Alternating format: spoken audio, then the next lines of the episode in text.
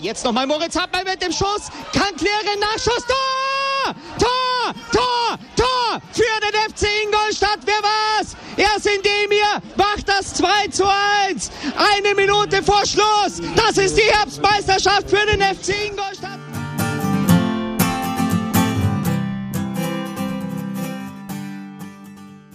Servus Schanzer, herzlich willkommen beim Schanzer Zeitspiel, dem Podcast rund um den FC Ingolstadt.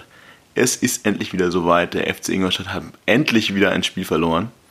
Entsprechend reden wir heute über die letzten beiden Spiele vor der Relegation, über die Relegation selber und ob dieser kleine Dämpfer vor den so wichtigen Spielen nicht doch vielleicht auch was Gutes hat. Viel Spaß dabei.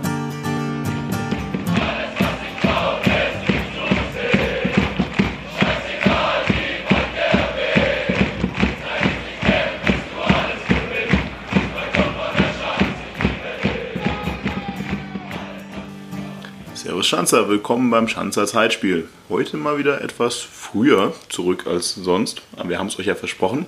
Es ist Dienstagabend, wir sind hier wieder zu dritt. Ich bin der Marco, ich habe den Martin und den Bene bei mir. Servus, ihr beiden. Servus. Servus. Ja, letztes Mal haben wir es euch versprochen, beziehungsweise ich habe es euch versprochen. Wenn die Schanzer in die Relegation gehen, dann hören wir uns nach dem 34. Spieltag vor der Relegation nochmal. Und seit Sonntag ist, ist Gewissheit, wir müssen den Umweg über die Relegation gehen, um den Klassenerhalt sicher zu machen. Und deswegen sind wir heute nochmal zusammengekommen, um alles Wichtige zusammenzutragen, was für euch vielleicht für diese Relegation relevant sein könnte. Und äh, anfangen würde ich da einfach mit den beiden letzten Spielen, die uns in die Relegation geführt haben. Das waren zu Hause gegen Darmstadt und auswärts gegen Heidenheim. Ausgangsposition war, wir haben es letztes Mal besprochen, eigentlich brauchen wir sechs Punkte, um noch die Chance zu haben, direkt den Klassenerhalt zu schaffen.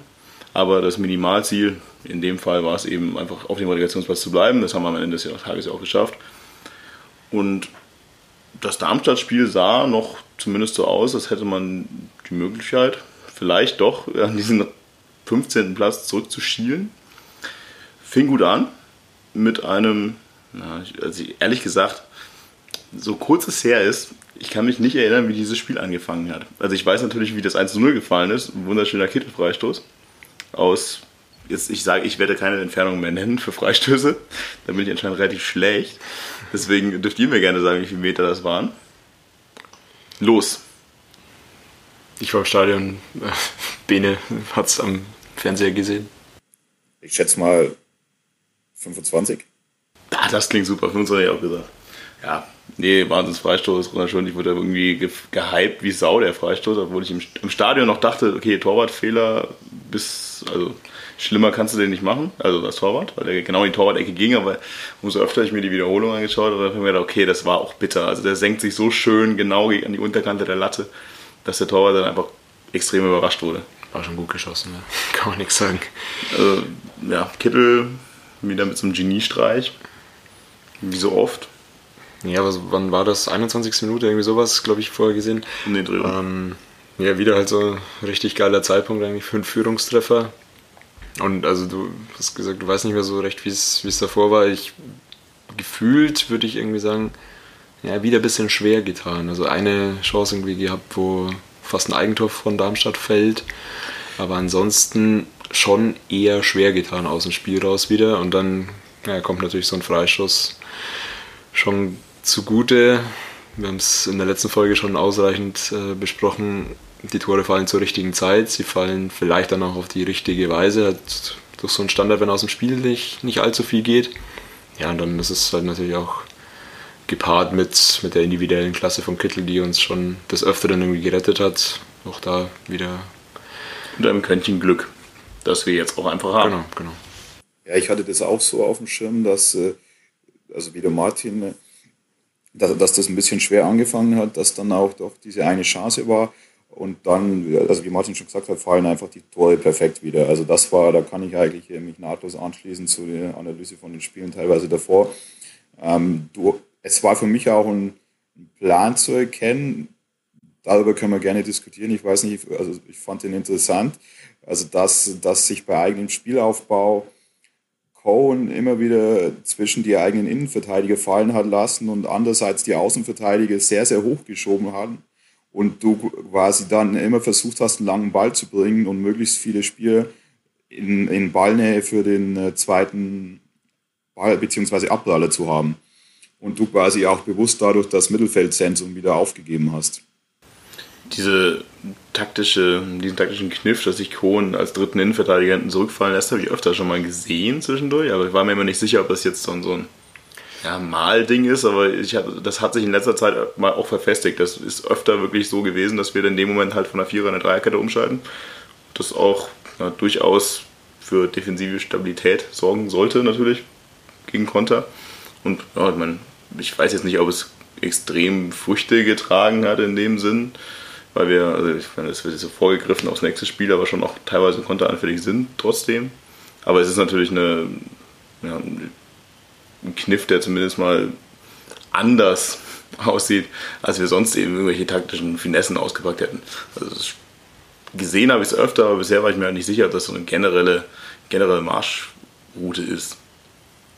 Also, also gerade in der Anfangsphase gegen Darmstadt ist mir das eben sehr, sehr oft aufgefallen und also ich habe das so interpretiert, dass eben das schon gewollt ist und dass man auch bewusst eben nicht äh, so hohe Ballbesitzanteile haben will, auch in dem Heimspiel. Also da haben wir ja schon drüber gesprochen, auch dass gegen Hamburg der Ballbesitzanteil sehr, sehr gering war. Und äh, das, das war für mich deswegen wieder die bewusste Wahl. Was ich schon interessant fand, also, also ich fand es ja teilweise auch risikoreich, weil dadurch, dass du oftmals dann nicht so viele Anspielstationen im Mittelfeld hattest, hast du da dann auch eben noch im Zentrum. Und das kann gerade gegen Konter kann das schon auch äh, gefährlich werden. Aber, also wie wir schon auch gesagt haben, du, du schießt halt wieder zum perfekten Zeitpunkt die Tore und dann, dann äh, geht es halt diesmal auch über zwei Standardsituationen. Das 2-0 war ja auch nach einer Ecke und äh, Darmstadt war für mich an dem Tag dann auch harmlos offensiv. Also das, da waren ja auch keine kompletten Chancen zu erkennen, dass du gesagt hast, oh, es, es wird jetzt aber sehr, sehr gefährlich. Und deswegen ist die Strategie dann auch voll aufgegangen. Ja, vielleicht da noch zu ergänzen. Also ich finde, dieses, dass das Cohen dann echt weit zurückgeht und vielleicht aber auch aus der Tiefe dann diesen Spielaufbau lenkt, das finde ich gar nicht unbedingt ein, ein Muster, was jetzt nur unter Oral irgendwie war. Das habe ich davor auch schon öfter mal irgendwie beobachtet. Und sowas, was Bene natürlich gesagt hat, das ist auch extrem auffällig, einfach dieses extreme auf den zweiten Ball spekulieren und, und Überzahl schaffen. Ähm, das ist, ja, hat erinnert mich teilweise auch so ein bisschen an Hasenhüttel-Fußball teilweise sogar. Also dieses äh, sehr draufschieben und gar nicht den ersten Ball gewinnen wollen, sondern nur auf den zweiten zu gehen. Genau, aber ja, auch bei dem zweiten Tor ist es im Endeffekt so, dass es halt wieder zu einem bestmöglichen Zeitpunkt kommt, quasi mit dem Pausenpfiff. Ähm, wieder diese, diese Ecken-Variante, die dann irgendwie verlängert wird und Lescano braucht nur noch einköpfen. Äh, ja. geht zu einfach einfach. Also es war schön gemacht, aber das war in dem Moment einfach so ein Ding, das hätten wir uns auch fangen können. Das geht halt dann zu einfach. Dann die Pausen hat es verlängert in dem Moment und Lescano hält dann reflexartig den Kopf rein und macht ihn halt aufs leere Tor. Das, also da stehen halt zwei Leute frei, die den Kopfball spielen können, die in dem Moment eigentlich den Kopfball nicht spielen dürfen. Darmstadt gefühlt da schon irgendwie in der Kabine in dem Moment. Und spätestens dann nach dem 2-0 hatte ich das Gefühl, das war so ein typisches, okay, für den Gegner geht es um nichts mehr. Da kommt auch kein großer Widerstand mehr. Natürlich haben die schon ein bisschen mitgespielt, aber dass die da wirklich jetzt nochmal alles reinwerfen, das Spiel zu drehen, das war ja auch nicht zu erwarten. Ja, also das habe ich dann also komplett ähnlich gesehen. Also wir haben ja davon gesprochen, dass Darmstadt einen sehr, sehr guten Trend hatte, aber die waren dann auch gerettet und man hatte so das Gefühl, dann so ein bisschen war dann auch die Luft raus und vor allem dadurch, dass ja dann das 3-0 auch wirklich nach einem schönen Konter noch gefallen ist, dann, dann, dann war es effektiv oder war das, also die, die Sache auch gelaufen. Und äh, also wie ich schon gesagt habe, dass das letzte Aufbäumen war jetzt von Darmstadt an dem Tag jetzt auch nicht unbedingt zu sehen. Ja, kann ich mich nur anschließen. Äh, das hast du wirklich gesehen, dass sie nicht mehr mit der letzten Konsequenz irgendwie rangehen. Und 3-0, äh, auch schön rausgespielt, schön, schöne Vorarbeit auch von Otavio. Und ja, Kutschke mit dem, weiß ich nicht, zweiten Tor vielleicht aus dem Spiel raus in der Saison. Aber gut. Aber auch das, Drittes, glaube ich. Ja, okay. also da, auch, ich finde, das dritte Tor war genau so ein Ding, dass ich das, wir wollen es halt in dem Moment auf jeden Fall. Otavio holt sich den Ball extrem stark. Diese, diese Flanke war ja war Wahnsinn. Also wie den maßgenau auf den, auf den Fuß spielt. Also maßgenau schöner kann er in dem Moment nicht kommen, der kommt extrem scharf. Kutschke kriegt dann irgendwie den Fuß dazwischen und das ist dann so ein bisschen Glück bisschen können, dass er den halt genau ins Kreuzeck zimmert. Bin mir sicher, er wollte den nicht ins Kreuzeck zimmern, weil von da kann man den auch wahrscheinlich einfacher irgendwie flach oder halb hoch machen. Aber das auch wieder Kategorie läuft halt gerade. Und dann geht so ein Ding dann eben nicht an Pfosten, nicht an die Latte, sondern geht genau ins Kreuzeck. Wahrscheinlich gibt es nämlich auch nicht mehr zu sagen. Oder? Also ja, ein absolutes Sinnbild im Endeffekt für die, auch für die Spiele davor. Das Spiel einfach, es gelingt dir einiges. Bei den, der Gegner ist auch nicht in allen Belangen voll auf der Höhe vielleicht oder es gelingt ihm nicht so viel. Du schießt die Tore aus Standards und Konter. Ja, genau das sind die Muster, die wir in den Wochen davor auch gesehen haben. Das war so für mich das absolute Sinnbild für diese Oral-Phase.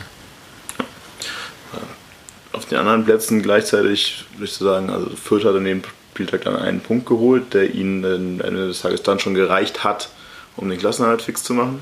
Sandhausen hat wieder erwarten gegen Bielefeld verloren. Bielefeld? Ja. Also eigentlich, Sandhausen hat ein sehr ähnliches Restprogramm wie wir eigentlich. Erstmal zu Hause gegen den Gegner, der eigentlich ganz gut ist, aber für den es um nichts mehr ging. Also wie gegen Darmstadt, sie gegen Bielefeld.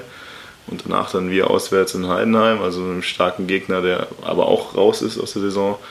Und Sandhausen dann in Regensburg, mit einem Gegner, der auch nicht schlecht ist, aber natürlich auch nichts mehr groß zu gewinnen hat oder zu verlieren in der Saison. Von dem her war das eigentlich schon ein ganz faires Matchup und in dem überrascht mich auch extrem, dass Sandhausen dieses Spiel verloren hat gegen Bielefeld. War für uns dann natürlich gut am Ende des Tages, weil wir dadurch noch die Chance hatten, eigentlich den direkten Klassenhalt zu holen leider Gottes natürlich von Regensburg abhängig und von uns selber. Und so starten wir dann eben in dieses Spiel in Heidenheim mit einer, ja, mit einer Ausgangslage, über die wir vorher schon mal diskutiert hatten, wir darüber diskutiert hatten. Aber es war eben so, dass wenn Sandhausen das Spiel verliert, reicht uns ein Sieg. Und wenn Sandhausen unentschieden spielt, dann braucht man einen Sieg, der mindestens drei Tore hatte, beziehungsweise sogar vier Tore Unterschied, um noch an Sandhausen vorbeizuziehen. Und da hatte ich vorher zumindest mit irgendjemandem diskutiert, ich bin mir ehrlich gesagt nicht sicher, ob es mit dir war, Martin, wie man in so ein Spiel dann reingeht. Ob man dann spekuliert, wir müssen das hier hoch gewinnen, weil wir nicht davon ausgehen, dass Sandhausen ver verliert. Oder mal gucken, was passiert und Hauptsache wir gewinnen irgendwie dieses Spiel. Mein Gefühl war, wir sind genau so reingegangen, dass wir wollen hier biegen, brechen das Ding einfach komplett, komplett nach Hause bringen. 3-0, 4-0 so offen, so offensiv, so, naja, nenne ich mal selbstbewusst, wie wir in dieses Spiel gestartet sind, gepaart mit doch irgendwie relativ viel Leichtsinn. Also zumindest war das mein Gefühl in der ersten, in der ersten äh, Halbzeit. Entsprechend zwei relativ einfache Gegentore bekommen. Sehr viele Konterchancen für den Gegner. Also ich hatte das Gefühl, dass zumindest ein Großteil der Spieler sich gedacht hat, hey, heute von der ersten Minute offenes Visier. Ich weiß nicht, wie es euch gegangen ist in der ersten Halbzeit. Ja, sehe ich da also relativ ähnlich und vor allem muss man halt auch sagen, Heidenheim war halt auch ein Gegner, der eine Defensive auseinanderspielen kann. Also das, das waren, ja, waren ja wirklich zwei also richtig gut herausgespielte Tore auch von Heidenheim. Also vor dem ersten Tor ein langer Diagonalball nach außen, dass du eben die, die, die Kette dann auseinanderziehst und dann, äh, klar, dann war ja diese Chance eigentlich schon geklärt und dann ist es halt ein schönes Hackentor, aber das ist dann nur die Folge. Und bei 2-0 ist es ja auch komplett äh, genial eröffnender ähm, Ball in, in die Tiefe, nachdem er, glaube ich, vorher mit der Brust abgelegt wurde. Und das ist dann halt einfach also sehr, sehr gut auch herausgespielt. Und da hast du dann an diesem Tag auch gegen den Gegner gespielt, der das eben kann. Das kann jetzt auch nicht jeder in der zweiten Liga. Und äh, dann, dann kam halt so ein bisschen auch diese The Thematik dazu, wie ich gesagt habe, dass man in einigen Situationen offen stand. Und äh, das hat, da haben wir auch beim letzten Podcast schon darüber gesprochen, dass, äh, dass das auch in den Spielen davor halt teilweise sichtbar war. Aber da bist du halt immer in Führung gegangen und da ist dir halt immer sehr, sehr viel gelungen. Und das war halt dann äh, da in der ersten Halbzeit in Heidenheim auch nicht der Fall. Ja, im Endeffekt ist es genauso gelaufen, wie, wie die anderen Spiele davor eben nicht gelaufen sind. Ähm, dass du nicht das Führungstor machst. Lescano hat die, die Riesenchance, ähm, das zu machen. Das ist, wäre dann wieder genau in das Muster gefallen, wie die Spiele davor. Und so, ja, wie Bene schon sagt, ähm, hast du halt endlich mal einen, oder endlich, nicht, nicht endlich, aber leider mal einen Gegner, der halt dann diese, diese Schwächen, die durchaus da waren, eben auch ausnutzt. Und zwar eiskalt. Und das war dann schon ja, bei beiden Gegentoren auch einigermaßen naiv verteidigt. Mhm. und eigentlich hast du zur Halbzeit ja froh sein können, dass es nur 2-0 stand. Also das waren ja war dann schon eine Phase, wo ich ein bisschen Sorge hatte, dass das jetzt komplett einbrichst. Vor allem, wenn du dann vielleicht auch das Spiel irgendwie abschenkst und sagst, okay, äh, vielleicht nicht mehr so wichtig, lass lieber schonen und so. Ja, so, so Augsburg-mäßig wie ich. Mhm.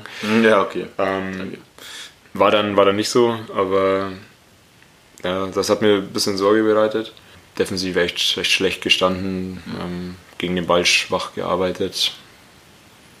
Ich finde, naiv passt eigentlich da auch echt wirklich ganz gut. Also man hat sich wahrscheinlich auch stark davon blenden lassen, wie gut es lief in den letzten Spielen und ist da halt dann auch einfach ins offene Messer gelaufen. Und dann mit bisschen Glück und viel Schauner doch viele Gegentore nicht bekommen, die man noch zu sich hätte bekommen können. Auch in der zweiten Halbzeit dann noch. Und du gehst mit 0 zu 2 in die Halbzeit. Gleichzeitig steht es bei Regensburg gegen Sandhausen 1-1. Das ist ein Spielstand, der bedeutet, du müsstest mit vier Toren Vorsprung gewinnen, um noch eine Chance zu haben. Von dem her war das in die Richtung eher unrealistisch. Vielleicht an der Stelle schon mal ein Wort zum, zur Unterstützung von außen, weil es waren 1700 Ingolstädter ungefähr dabei.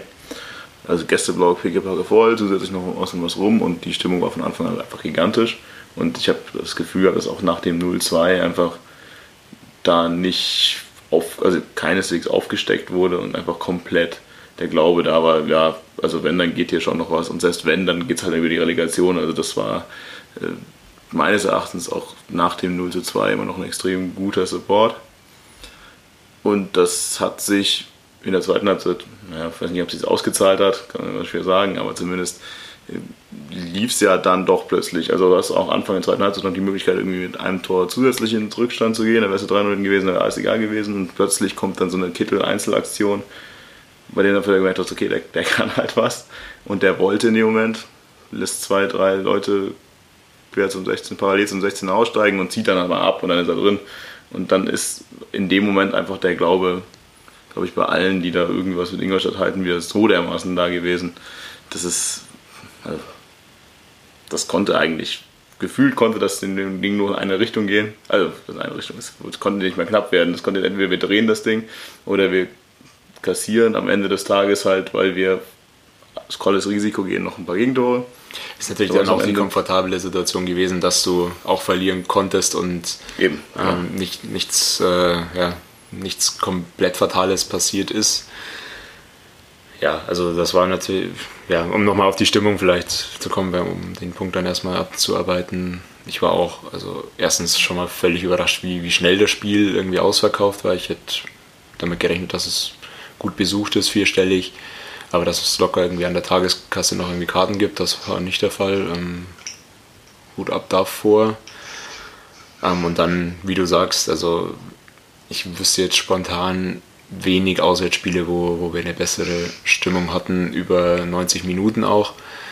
Ja. Ähm, klar, da war auch mal irgendwie ein paar Durchhänger drin, was ja ganz klar ist, wenn du vier Gegentore auch bekommst. Aber ja, das hat sich tatsächlich irgendwie so gegenseitig immer wieder hochgepusht und das war eben ja auch vielleicht zum, wirklich zum ersten Mal nicht eben nur ein aktiver Kern von 50, 60 Leuten, die da supportet haben, sondern, sondern das war tatsächlich einfach der ganze Block, der da irgendwie Lust hatte zu klatschen und zu schreien. Und ja, dann muss es vielleicht auch Anfang der zweiten Halbzeit eben irgendwie sein, dass, dass Ananu und Buntic so ein bisschen die Stimmung anheizen und nochmal die Leute irgendwie mitreißen. Aber auch dann hat sich das wieder gefangen, klar, und dann kommt der Spielverlauf wieder entgegen. Also war extrem beeindruckt äh, von der Stimmung. Also für alle, die es nicht mitbekommen haben, also es waren einige Spieler im Blog. Genau. Also ich weiß ehrlich gesagt nicht, wer zusätzlich noch dabei war, aber Freddy Ananu und äh, Fabian Buntic waren auf jeden Fall da und haben sich dann auch in der zweiten Halbzeit mit aus Vorschreiberpodest begeben und tatkräftig den Gästeblock angepeitscht, was definitiv auch bei vielen, die vielleicht sonst eher unmotiviert wären, was zu tun, doch nochmal geholfen hat, alles auch das Letzte zu geben. Großen Respekt davor, war eine super Aktion, nebenbei noch gemerkt. Ja, also ich finde generell war es einfach eine geile, geiles Auswärtsspiel irgendwie, egal, auch wenn es am Ende halt nicht so lief, wie man es gewollt hätte. Mhm. Aber die Stimmung war gigantisch und der Spielverlauf in der zweiten Halbzeit hat natürlich sein Übriges getan dann Klar, und es kommt dir dann natürlich auch noch, also entgegen, dass, dass die Heimseite den Supportern eingestellt hat, weil es irgendwie Probleme mit der Polizei gab. Ähm, und insofern ist es natürlich dann klar, dass es auch von Vereinsseite äh, ja, sehr gewürdigt wird, diese Stimmung, weil da, man ist sich ja selber oft nicht so sicher, wie inwiefern man wirklich die, die Mannschaft damit beeinflusst. Aber ich glaube, in dem Spiel hat es tatsächlich irgendwie was bewirkt, dass es da nochmal einen Funken gegeben hat, weil es eben danach auch so explizit immer wieder herausgestellt wurde und dass es ja auch auf dem Feld gespürt, dass das tatsächlich irgendwie für eine großartige Moral dann noch gesorgt hat. Was denke ich auch zusätzlich geholfen hat, war, dass Heidenheim die Zwischenstände der anderen Stadien eingeblendet hat. Was dann auch zum Zeitpunkt, als es bei uns 2 zu 1 stand, ist dann auch das 2 zu 1 für Regensburg gefallen. Was bedeutet hätte, gewinnen wir das Spiel, hätten wir den Klasse halt sicher zu dem Zeitpunkt. Dann fällt das 2 zu 2 durch einen abgefälschten Schuss von, von Gauss. Und ja, in dem Moment war natürlich die Ekstase einfach gigantisch in diesem Gästeblock. Also da gab es kein Halten mehr in dem Moment. Und äh, ja, es war alles möglich, aber genauso wie es halt in der ersten Halbzeit irgendwie gefühlt für viele alles möglich war, hat man sich da natürlich, wie du sagst, du hast nichts zu verlieren. Du bringst einfach du bringst noch einen Stürmer, nach dem Stand von 2 zu 1 kam schon Fatih Kaya, glaube ich, als dritter Stürmer. Wenn du Kittel als Stürmer bezeichnest, hast sogar vier. Also wir haben definitiv alles, was irgendwie offensiv ist, aufs Feld gebracht. Schein wurde eingewechselt, Kaya wurde eingewechselt und Pledel wurde eingewechselt.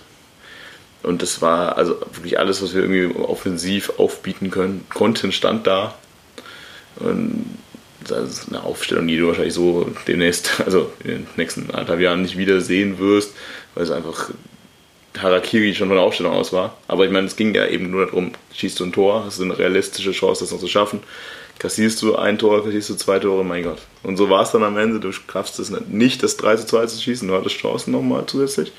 Und kassierst aber dann, weil du komplett aufgemacht hast, auch vollkommen in Ordnung. Heidenheim war definitiv nicht schlecht kassierst du dann das dritte und hast weiter komplett aufgemacht, um das vierte zu kassieren. Das ist, ich finde, das ist alles folgerichtig. Also wir waren schon okay. Die erste Halbzeit war wirklich naiv, zweite Halbzeit ist viel von Emotionen getragen worden. Aber es ist meines Erachtens zumindest folgerichtig, dass wir das Spiel dann irgendwo auch verlieren, auch in dem Spielstand. Ja, also dass das Endergebnis verdient ist und in Ordnung geht, da glaube ich, brauchen wir nicht drüber reden, gerade schon aufgrund der ersten Hälfte. Ähm, ich finde die Art und Weise, wie du dann das 3-2 kassierst, ist ein bisschen ärgerlich. Sowohl der Zeitpunkt, ich glaube, wenn du vielleicht länger das 2-2 gehalten hättest und dann noch irgendwie äh, mit, dem, mit dem Druck und sei es in der Nachspielzeit gewesen, irgendwie die Chance gehabt hättest, wäre es vielleicht besser gewesen als das und dann die Art und Weise, dass du es halt nach einer Standard kriegst, die extrem schlecht verteidigt ist in meinen Augen, ähm, ist auch ärgerlich. Also wenn es dann ein Konter ist, okay, wie, der, wie das 4-2, das lasse ich mir eingehen. Ja ähm, dass das dann noch passiert. Aber in der Phase dann so ein leichtes Gegenteil zu kriegen, ist natürlich extrem ärgerlich. Ja, das sehe ich ähnlich wie Martin. Also das, dieses 3-2 im Jahr oder 8, also das äh, so dumm, oder dumm, was heißt, also so naiv vielleicht auch zu verteidigen oder schlecht zu verteidigen auf dem zweiten Pfosten, das war, also fand ich sehr, sehr ärgerlich, weil das sehe ich äh, relativ ähnlich, wenn du dann noch ein, zwei Minuten das hältst und dich dann, dann vielleicht sammelst und nicht sofort alles riskierst, dann, dann wäre es vielleicht auch noch anders möglich gewesen. Das ist, also dieses 4-2, gut, das ist dann komplett folgerichtig. Also da war, war ja klar, dass, dass dann irgendwann in der Situation noch ein Konter kommen kann. Ich meine, also klar kannst du es dann so ein Spiel auch so verlieren und 4 zu 2, also auch wie Martin gesagt hat, aber ein, zwei, ein, zwei Sachen, also wie auch schon gesagt habe, erste Halbzeit beziehungsweise Verteidigung dann vor dem 3-2, waren ärgerlich und könntest du oder hättest du besser machen können. Dass es dann im Endeffekt natürlich äh, nach dem Ergebnis aus äh, Regensburg auch eh nichts geändert hätte, ist dann natürlich eine Situation. Ja. Genau so. Genau. Ja, man muss halt schon auch sagen, dass die zwei Tore, die wir geschossen haben, eine, eins wieder äh, individuelle Klasse Kittel ist, das andere schon auch mit sehr viel Glück dabei sind. Jetzt zwei nicht sonderlich rausgespielte Tore, sondern einfach zwei Weitschüsse. Ja, also das war jetzt auch offensiv dann nicht absolutes Gelbe vom Ei. Klar, da waren noch ein, zwei gute Chancen dabei. Aber es, es hat dann auch am Ende einfach zu Recht wahrscheinlich nicht gereicht. Ja. Also wir waren, also wir waren auch nicht die bessere Mannschaft an dem Tag. Genau, in beiden Hälften nicht. Also zweite Hälfte haben wir mehr getan als in der ersten, aber genau. wir waren einfach auch dann irgendwo die schlechtere Mannschaft. Ja, und vor allem, also wie gesagt, um das nochmal zu betonen, du hattest an diesem Tag auch einen Gegner einfach, der Fußball spielen kann. Ich meine, Heidenheim hat auch nicht umsonst, äh, also im DFB-Pokal gegen Bayern in der Allianz Arena vier Tore geschossen. Und dann wusstest du, dass die auch äh, einfach äh, offensiv also richtig gut sind und, und sehr, sehr stark sind. Gut, zu den Spielen hast du noch irgendwie, also ja, im Endeffekt war es ja dann so, auch, dass Sandhausen eben das 2-2 noch gemacht hat, dass der Vollständigkeit halber vielleicht noch und dass damit ja, ein einfacher Sieg für uns nichts hätte, nicht gereicht hätte. Insofern, naja, offene Frage an euch, aber ist es vielleicht gut, dann so ein Spiel auch zu verlieren? Also angenommen, du hättest das jetzt ähnlich wie, wie das Darmstadt-Spiel irgendwie 2 oder 3-0 gewonnen und es hätte einfach nicht gereicht, weil Sandhausen eben auch entsprechend hoch gewonnen äh, oder ihren Punkt geholt hat? Also ich glaube, du musst unterscheiden. Also für mich jetzt persönlich auf jeden Fall, weil ich glaube, ich habe mir so dermaßen ge geärgert, wenn wir dieses Ding noch gedreht hätten auf 3-2 und dann kommt dann irgendwo raus, okay, es hat nichts gebracht, diese Aufholjagd, weil beim anderen eben das 2-2 gefallen ist. Also ich glaube, emotional ist das schon generell ganz gut, weil das auch wahrscheinlich die Spieler schon, ja, also jetzt nicht zumindest positiv beeinflusst hätte, das dann trotz so einer Aufholjagd nicht zu schaffen. Aber klar, also vor allem, ihr habt es ja genau gesagt, da sind halt einfach dilettantische Fehler drin gewesen in dieser Niederlage. Und wir haben Tore aus Situationen kassiert, die wir genauso in den letzten sechs Spielen auch hätten kassieren können. Und das ist natürlich ein, eine gute Möglichkeit, jetzt nochmal auf Dinge hinzuweisen, die auch unter Oral vielleicht nicht perfekt laufen. Die strukturelle Probleme irgendwie sind, die vielleicht dann doch zu naiv verteidigt sind zu sehr Hurra-Fußball dann irgendwie nach vorne sind und dass man da dann jetzt mal genau für die Sachen bestraft wird, für die man vorher nicht bestraft wird, dann doch auch wieder so ein Gegentor nach einer Standardsituation bekommt, die schlecht verteidigt ist, das kann ja nicht schaden. Also vor allem in der Analyse dieses Spiels. Man kann natürlich nur hoffen, dass das auch wirklich so analysiert wird. Weil bei den Interviews nach dem Spiel, die meisten, also Henke hat stark durchblicken lassen, dass er nicht glücklich ist damit, was da passiert ist, also gar nicht glücklich ist der ein oder andere Spieler, ich weiß ehrlich gesagt gar nicht mehr, wer es war, hat dann doch eher so, ach komm, scheißegal, kack das Spiel an, weil ist ja eh egal am Ende des Tages. Ich, also ich glaube, also einer von beiden hat mindestens gesagt, okay, man muss es jetzt auch nicht überanalysieren, weil am Ende war es eh egal. Und das finde ich eigentlich komplett falsch, weil das, das wäre wichtig, dieses ja. Spiel nochmal komplett zu analysieren. Und da kann man nur hoffen, dass das nur seine Meinung ist und nicht dieses Trainerstabs. Ja, also da muss ich dir auch in, in diesem Punkt zustimmen. Normalerweise ist es ja schon so, dass du als Sportler in jedes Spiel gehen willst und das auch gewinnen willst. Und also ich halte auch nichts davon, dass, dass, äh, dass man dann sagt, ja, am Ende, ja, es hätte eh nicht gereicht und deswegen kann ich das Spiel auch verlieren. Was, was man aber schon äh, sagen kann und äh, was man schon auch die Niederlage zum Anlass nehmen kann, dass ich eben, also wie Marco du schon gesagt hast, die Sachen nochmal genau analysiere. Weil das, das war einfach in den letzten Wochen, wir haben es ja auch im Podcast mehr mal angesprochen, ja, also diese Spiele, die, die können auch einfach anders ausgehen. Mit, mit ein, zwei, ein, zwei Stellschrauben oder vielleicht läuft dann mal eine Situation nicht so positiv für dich und, und der Gegner kannst du auch nutzen in, in dem Moment, dann hättest du auch andere Spiele verlieren können. Und also das ist vielleicht noch ein positiver Aspekt dieser Niederlage. Ja. Aber siehst, also Martin, du nix, du siehst das scheinbar ähnlich wie wir. Ja, also ich, ich glaube auch, dass es wahrscheinlich eher positiv zu sehen ist, dass wir nochmal einen Dämpfer bekommen haben, auch vielleicht fürs Umfeld. Ähm, ja, dass man eben sieht, es läuft jetzt hier nicht alles völlig reibungslos und diese Relegation, wir kommen jetzt gleich drauf, ist kein Selbstläufer. Das hat man, glaube ich, in der Partie jetzt auch nochmal gesehen, dass wir jetzt nicht auf einmal plötzlich zum, zur Übermannschaft in der zweiten Liga geworden sind, sondern dass es eben auch ja, gegen einen, ich würde mal sagen, mittelklassigen Gegner in der zweiten Liga, dass uns der mit eigentlich unseren eigenen Mitteln, nämlich mit Standards und äh, Konterfußball, auch vor Probleme stellen kann. Ja, in einem Sommerkick, der halt für ihn selber nichts mehr ging. Genau.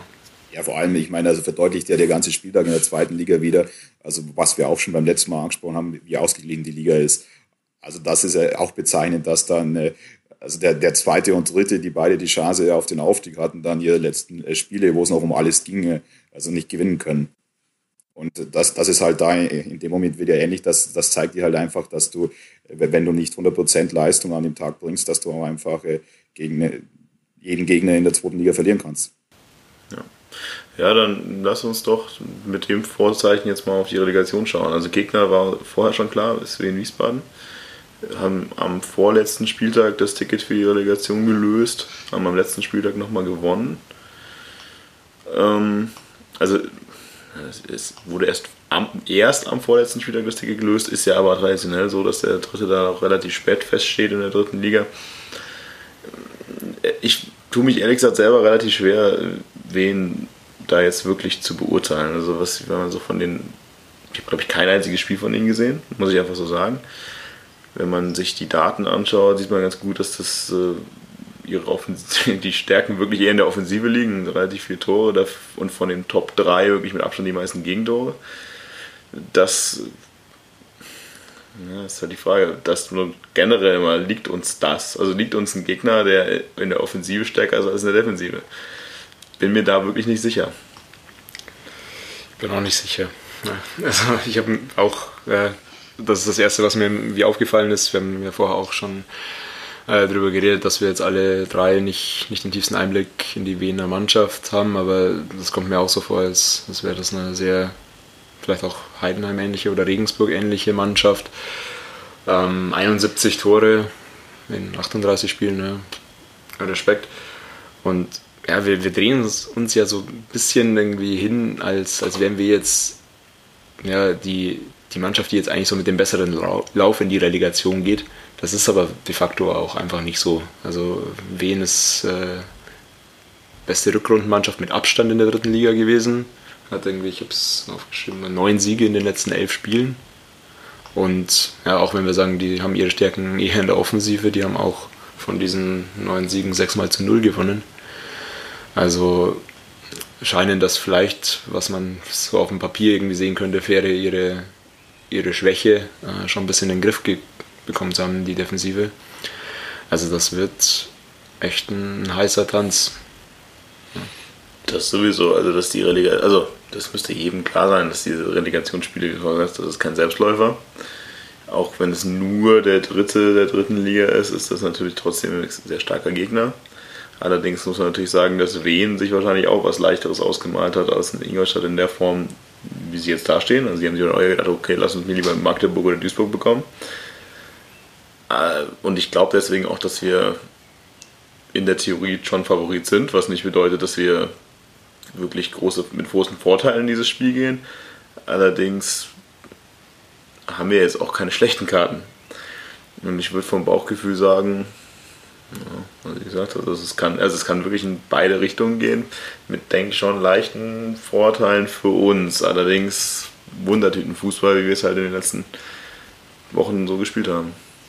Also vielleicht noch ein, zwei andere Aspekte. Ansonsten sind mir auch die Sachen aufgefallen, wie ich gesagt habe schon. Also sehr, sehr viele Tore. Die meisten in der dritten Liga und dann auch eine, auch eine sehr, sehr starke Rückrunde. Eben, es war auch so, dass man, also dass ich, also ich habe die dritte Liga auch äh, wirklich nicht verfolgt diese Saison, aber man hätte schon eher mit anderen Mannschaften also gerechnet. Also da sind ja dann doch einige noch äh, auch bekannte Kaliber in dieser Liga also gewesen und auch äh, irgendwie mit den Investitionen in Uerdingen und so weiter hätte man vielleicht eher dafür dann auch andere Gegner auf dem Schirm gehabt. Also das ist mir aufgefallen und da hätte ich jetzt nicht unbedingt mit, mit wen gerechnet. Und dann ist es für mich schon so, also, also du musst als, als Zweitligist einfach Favorit sein und so auch in das Spiel gehen. Weil der höherklassige Club hatte einfach angesichts dieser Divergenz teilweise zweite, dritte Liga, aber auch äh, ähnlich bei erste und zweite Liga einen Vorteil. Und das muss auch der Anspruch sein, aber klar, in zwei Spielen, klingt jetzt blöd, kann aber auch natürlich immer viel passieren und du musst schon auch schauen, dass du die Probleme, die vielleicht jetzt Heidenheim nochmal aufgezeigt hat, äh, in der Defensive in den Griff bekommst, gerade gegen so eine offensiv starke Mannschaft. Ja, also klar, gibt, äh, wir sind ist für mich auch Favorit, allerdings, was ich mir nicht ganz sicher bin, ist, ich finde den Unterschied zwischen zweite und dritte Liga nicht anständig so äh, annähernd so extrem wie zwischen erster und zweiter Liga. Ich bin mir, habe da die Daten jetzt natürlich nicht genau im Kopf, aber zwischen erster und zweiter Liga ist seit die Relegation wieder eingeführt wurde, einmal der Zweitligist siegreich hervorgegangen, höchstens zweimal zwischen zweiter und dritter Liga ist das schon wesentlich ausgeglichener. Also das ist wirklich in den letzten Jahren äh, total offen gewesen, ob es der Zweitligist oder der Drittligist packt. Wenn man zwischen den Duellen zwischen der ersten und der zweiten Liga drüber redet, dann sage ich, okay, der, die Wahrscheinlichkeit, dass der Erstligist das packt, ist eigentlich immer sehr viel höher, als dass der Zweitligist packt. Aber der Zweit zwischen zweiter und dritten Liga würde ich nicht pauschal sagen, dass der Zweitligist immer absolut Favorit ist. Nee, pauschal würde ich es auch nicht sagen. Ähm, zumal jetzt auch Wien keine schlechte Mannschaft hat, aber trotzdem ähm, sind wir, glaube ich, einfach mit, auch mit dem Kader, den wir uns jetzt ganz, das ganze Jahr irgendwie schon irgendwie nicht als Abschiedskandidaten hinreden, äh, kommt das noch dazu. Ähm, ja, sind wir für mich schon auch defin definitiv Favorit, was uns aber dann natürlich auch in die, in die Situation bringt, ja, dass wir halt diejenigen sind, die, die einiges verlieren können. Ähm, Wien ist jetzt auch kein Verein, wie es vielleicht irgendwie ja, Kaiserslautern oder irgendwie sowas wäre, die ja, schleunigst wieder raus aus der Liga müssen, weil sie es auch wirtschaftlich irgendwie nicht, nicht schaffen, da länger als zwei, drei Jahre drin zu sein vielleicht. Ähm, Wien scheint mir da relativ solide zu sein. Die hätten jetzt auch kein Problem damit, nochmal oder noch einige Jahre dritte Liga zu spielen. Die können einfach die Saison krönen. Ähm, das ist alles schon zum Erbrechen irgendwo geschrieben.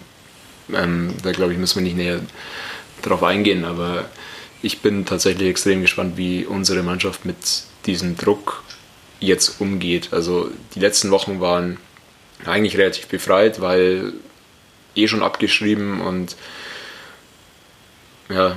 Ja, weil wir nichts mehr zu verlieren genau, haben. Genau, weil wir nichts mehr zu verlieren haben. Wir derjenige, der was zu verlieren hat. Genau, jetzt sind wir genau in der Situation und das hast du ja schon auch in der ersten Halbzeit gegen Heidenheim irgendwie gesehen, dass es ja, da vielleicht ein bisschen Nervosität und was auch immer alles dabei war. Ähm, also ich bin da echt nicht sicher, ob, ob das vielleicht ein Faktor sein könnte. Aber das führt dann ja direkt zur Frage, wie geht man dieses Auswärtsspiel am Freitag in Wien an? Also sagt man sich jetzt, okay, lass uns da reinstellen, auf ein 0-0 warten, vielleicht das eine Tor, das Auswärtstor schießen? Oder nimmt man in dem Moment so die Favoritenrolle so an, dass man sich vom Selbstverständnis sagt, wir machen das Spiel? Wir sind doch die Mannschaft, die jetzt, was wir in den letzten Wochen nicht der Fall war, den Ballbesitz annimmt. Und das wär, würde uns ja genau entgegenlaufen, weil wir jetzt wochenlang sagen, macht ihr das Spiel, wir gucken mal. Und das, da jetzt die Favoritenrolle eben so anzunehmen, vor allem im Auswärtsspiel, kann ich mir persönlich überhaupt nicht vorstellen. Also das würde mich auch stark wundern, weil die Herangehensweise genau in den letzten Wochen war ja, dass du auf viel Ballbesitz verzichtet hast und gerne dem Gegner den Ball überlassen hast, beziehungsweise gegeben hast, um dann zu schauen, dass du eben über Konte, über Standardsituationen, über vielleicht individuelle Einzelleistungen zu deinen Toren kommst. Und ohne jetzt die Spielanlage von Wien zu kennen, aber wenn dann eine Mannschaft kommt, die in 38 Spielen 71 Tore geschossen hast und dann du zuerst auswärts spielst, dann gehe ich schon davon aus, dass äh, auch wieder eine ähnliche Strategie gefahren wird. Was ja dann dafür sprechen würde, dass wir, also allein das schon dafür sprechen würde, dass wir nicht unbedingt Hausfrau Favorit sind. Auf jeden Fall nicht. Also sowieso, bei dem Auswärtsspiel sowieso nicht. Also deswegen denke ich, es ist auch extrem wichtig, nicht wieder auf dieselbe Idee zu kommen wie jetzt in den letzten Spielen in, beim HSV oder eben in, beim Auswärtsspiel gegen Heidenheim, zu sagen, wir wollen unbedingt offensiv, gefährlich offensiv spielen. Deswegen lieber hinten reinstellen und auf den einen Konter hoffen. Ein 1-0-0 wäre super, ein 1-0 wäre sowieso da äh, beste, die beste Ausgangsposition. Darf es halt nur nicht zu dem Fall kommen, dass du das Spiel 2-0 verlierst. Oder? Ja, also ich bin auch gespannt, wie wir den Spagat eben schaffen zwischen dem Wissen um unsere eigene Defensive, nicht hundertprozentig, hundertprozentige Sicherheit, Wissen um die gegnerische Stärke und ja, den, den Ballbesitz irgendwie möglichst abzugeben. Also ich glaube, dass es ja, vielleicht, ohne jetzt absolute Prognose wagen zu wollen, aber ich könnte mir vorstellen, dass es irgendwie erstmal eine Halbzeit irgendwie abtasten von beiden Seiten gibt und hoffe für, auch für meine Nerven, dass wir irgendwie zu einem Auswärtstor kommen. Also gegen so einen Gegner dann äh, ohne Auswärtstor zu Hause antreten zu müssen, auch wenn es 0-0 dann wäre, ähm, boah, würde ich, weiß ich nicht, ob das meine Nerven mitmachen. Ja, nur ja, eben noch als Rahmendaten, also es ist Europapokal-Modus, also Auswärtstorregelung quasi. Und es endlich Europapokal-Modus. Europapokal-Modus. Und dann vielleicht noch so ein paar Nebensachen. Videobeweis ist ein Ding, oder? Es, es gibt Videobeweis, unser ersten Spiel unter Videobeweis. Wenn wir es schaffen, in der Liga zu bleiben, blüht uns das ja eh nächstes Jahr. Ich sehe schon, wie wir durch eine falsche Interpretation dieses Videobeweises dieses Hinspiel verlieren oder so. Aber Videobeweis und was vielleicht noch interessant ist, jetzt haben wir ein paar Mal darüber geredet, sind wir uns eigentlich inzwischen hundertprozentig sicher, dass die gelben Karten, die bisher gesammelt wurden, weiterzählen. Also wer jetzt ja. gelb vorbelastet ist und im Hinspiel die fünfte gelbe Karte sieht, wird er gut ja. Und da sind eben schon einige und vor allem auch nicht unwichtige Spieler. Also ich sehe Cohen, Lescano, Kutschke, gut und dann Kerschbaumer, Shahin und Ananu, der sowieso nicht spielt, aber Shahin. Willst du mich verarschen? Ja, der hatte auch bei St. Pauli schon ein paar gelbe Karten, aber ich habe gesehen, irgendwie vier gelbe Karten in unter 500 Minuten Einsatzzeit. Nicht schlecht. Alter, okay. Ja, ich finde es ich find's schön, also mal noch nebenbei, dass äh, du inzwischen Kutschke als wichtigen Spieler bezeichnest. Also ich gebe dir inzwischen da auch recht, aber wenn man mal so ein paar Monate zurückdenkt, ja, da hätte man wahrscheinlich gedacht, hoffentlich sind Gauss und Kutschke gesperrt und heute sagst du, oh Gott, oh Gott, hoffentlich spielen die mal. Ja, ich musste irgendwo den Schnitt machen und habe ihn definitiv vor Kerschbaumer gemacht, aber... Ja, also Kerschbaumer, sorry. Sorry, Kerschbaumer, aber. Hm, nee. Es war auch erst nochmal rückblickend. Also, Kerschbaumer wurde ja auch im Einheimspiel zur Halbzeit ausgewechselt, weil er in der ersten Halbzeit auch mit Abstand einer der schlechtesten Akteure am Feld war. Aber das ist hingestellt. Also nur also die Rahmenbedingungen, auf die man halt vielleicht mal ein bisschen aufpassen muss in diesem ganzen System. Und dann natürlich, wie du schon sagst, also das Auswärtstor wäre halt Gold wert. Allerdings kann ich schon auch mit dem 0-0 im Hinspiel gut leben, muss ich sagen. Ich meine, ein Spiel ganz ehrlich, also ein Spiel musst du gewinnen. Und wenn du dieses Hinspiel 0-0 spielst, dann musst du halt dein Heimspiel gewinnen. Und ich will nicht wie der HSV damals gegen Fürth mit einem 1-1 auswärts und einem 0-0 zu Hause die, die Klasse halten. Das wäre irgendwie ein bisschen scheiße. Stellen wir auch noch Ansprüche, wie wir die Klasse halten. Ja, nee, erstens würde ich mit dem Herzinfarkt sterben und zweitens, es musste sowas ja nicht sein. Ja, was gibt es sonst zur Relegation zu sagen? Also auswärts mitfahren muss man, muss man äh, auf jeden Fall bewerben, würde ich sagen. Oder? Also, zum, also erstmal die Unterstützung, die in Heidenheim dabei war und auch in der Qualität, wie sie in Heidenheim war, muss in diesen beiden Spielen genauso sein. Mindestens genauso, wenn nicht vielleicht sogar noch 2% drüber. Und ihr habt jetzt dann wahrscheinlich ab dem Moment, wenn ihr diesen Podcast hört, ist wahrscheinlich auch schon der freie Vorverkauf für das Heimspiel gestartet, denke ich. Also der freie Vorverkauf startet am Donnerstag für das Heimspiel und das Auswärtsspiel ist wahrscheinlich, bis wann kann man denn die Karten fürs Auswärtsspiel kaufen? Wahrscheinlich sogar noch bis Mittwoch. Aber bis dahin sind sie hoffentlich eh schon ausverkauft. Also, also ich, ich hoffe, denke, wenn ihr das. Ist auch davon auszugehen, dass man in Wien an der Tageskasse schon noch Karten bekommt. Ähm, insofern, wer es irgendwie schafft, frühzeitig aus der Arbeit zu kommen oder die Schule zu schwänzen, ähm, das hat er nicht gesagt. Eingeladen. Wobei, es wär, wobei, ehrlich gesagt, wäre das ja wirklich Friday for Future, oder? Also Friday for Future des FC Ingolstadt. Hiermit aufgerufen, Martin unterschreibt euch die Abwesenheitserklärung da für die Schule. Und nein, egal wie ihr es schafft, fahrt nach Wiesbaden. Also mit dem Auto drei Stunden, falls ihr nicht früher rauskommt irgendwie. Was ist mit, was ist nicht? Drei Stunden? Doch. Ich weiß nicht. Doch, doch. Mit dem Auto drei Stunden. Also frühzeitig losfahren. Frühzeitig losfahren. Wenn ihr aber nicht frühzeitig rauskommt, dann fahrt noch drei Stunden vor mit dem Auto los. Dann kommt dann zur zweiten Halbzeit an. Genau, erste Halbzeit sowieso abtasten. Also reicht, ihr zur zweiten Halbzeit da seid. Nein. Also klar, generell fahrt frühzeitig los. Es ist Freitag. Man muss an Nürnberg vorbei. Man fährt Richtung Frankfurt. Also es ist viel Spaß, um auch im Stau zu stehen an diesem Freitag. Deswegen fahrt lieber frühzeitig los, nehmt euch Urlaub, schwänzt natürlich nicht die Schule, das hat niemand gesagt. Aber es reicht ja vollkommen, wenn man bis 12 Uhr Schule hat und dann sofort losfährt. Ja. Ja, Alternativen zum Auto sind natürlich diesmal Busse. Gibt genug Busse, denke ich, noch, oder? Ja. Ihr kennt ja wahrscheinlich die, die üblichen Verdächtigen, wie man eben Busse kommt, 12. Legion, Torkelschanzer. Äh, werden euch alle weiterhelfen. Wir findet in Facebook sonst wo auf jeden Fall auch Möglichkeiten. Falls ihr keine Möglichkeit findet, schreibt uns. Wir schreiben euch, wie ihr äh, irgendwie noch in einen Bus kommt. Ja. Ja, das für das Auswärtsspiel und natürlich fürs Heimspiel genauso. Also das Heimspiel äh, schwierig, wird hoffentlich ausverkauft. Allerdings bin ich mir nicht hundertprozentig sicher, da es ja einfach unter der Woche um 18.15 Uhr stattfindet.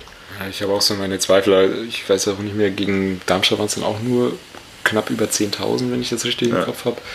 Und das ist schon ein bisschen bedenklich. Also ich habe auch so meine ja Sorge. Also Darmstadt ist natürlich nicht das Kaliberspiel gewesen, wie es jetzt das Rückspiel um den Klassenhalt ist. Absolut, ja. Also für mich ist das absolutes Muss, dass das Spiel ausverkauft ist, zumindest auf Heimseite. Und habe aber auch so meine Zweifel, ob wir das hinkriegen. Lass mich da aber ebenso wie bei dem Auswärtsblock in Heidenheim positiv überraschen. Ja. Kommt alle zu diesem Spiel. Viel Wichtigeres gibt es in den nächsten Monaten. Also wichtigeres Spiel gibt es in den nächsten Monaten wo erstmal nicht. Deswegen, ja, haben wir irgendwas Sportliches noch? Also jetzt haben wir gerade irgendwie Bene, du scharfst mit den Hufen, irgendwas Statistisches, Taktisches, Gigantisches zur Relegation? Nee, überhaupt nicht. Ich habe ja eigentlich schon alles gesagt und äh, ja, ich werde auf jeden Fall auch da sein im Rückspiel. Hinspiel geht sich leider arbeitstechnisch nicht aus, aber Rückspiel werde ich da sein.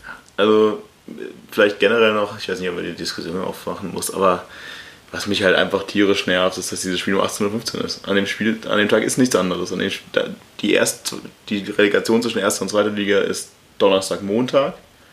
Wir spielen Freitag, Dienstag. Es kommt danach nichts. Also der einzige Grund, warum man dieses Spiel um 18.15 Uhr macht, wäre, dass die öffentlich-rechtlichen, die da die Rechte für haben, ist im Free TV sichtbar für sehbar, für alle, die es irgendwie nicht schaffen, ins Stadion zu kommen. Man kann es im Free TV sehen. Also der einzige Grund kann ich mir nur vorstellen, dass die öffentlich-rechtlichen das nicht in der Primetime haben wollen. Ja, klar, also man will jetzt wahrscheinlich auch nicht der, der normale Deutsche muss jetzt nicht unbedingt zwingend Ingolstadt gegen Wien im, im Fernsehen ansehen, aber. Ja, allerdings wurden also, diese Spiele ja auch früher immer im Dritten übertragen. Also genau, im BR, ich, ich verstehe es auch nicht, was auch immer. Das ist halt, geht zulasten des Stadionbesuchers und das ist das wichtigste Spiel für beide Mannschaften in dem Jahr. Muss man nicht verstehen. Ja, also für die, die es nicht am Zettel hatten, das Spiel ist um 18.15 Uhr. Hinspiel und Rückspiel. Okay, dann können wir eigentlich nichts anderes sagen, außer alle nach Wien, also alle nach Wiesbaden, sorry, und alle zum Heimspiel am Dienstag. Und mindestens genauso eine gute Unterstützung wie in Heidenheim war, bis zur letzten Minute, egal wie der Spielstand dazwischen ist. Und am Ende des Tages wird sich hoffentlich die bessere Mannschaft, die wir theoretisch sein sollten, auf dem Papier durchsetzen. Dem ist nicht mehr, nichts mehr hinzuzufügen, würde ich sagen. Gut, dann viel Glück uns allen und wir hören uns nach der Relegation. Wann genau, können wir glaube ich gerade noch nicht sagen, aber irgendwann nach der Relegation mit Gewissheit, in welche Liga es weitergeht. Bis dahin, Servus Schanzer.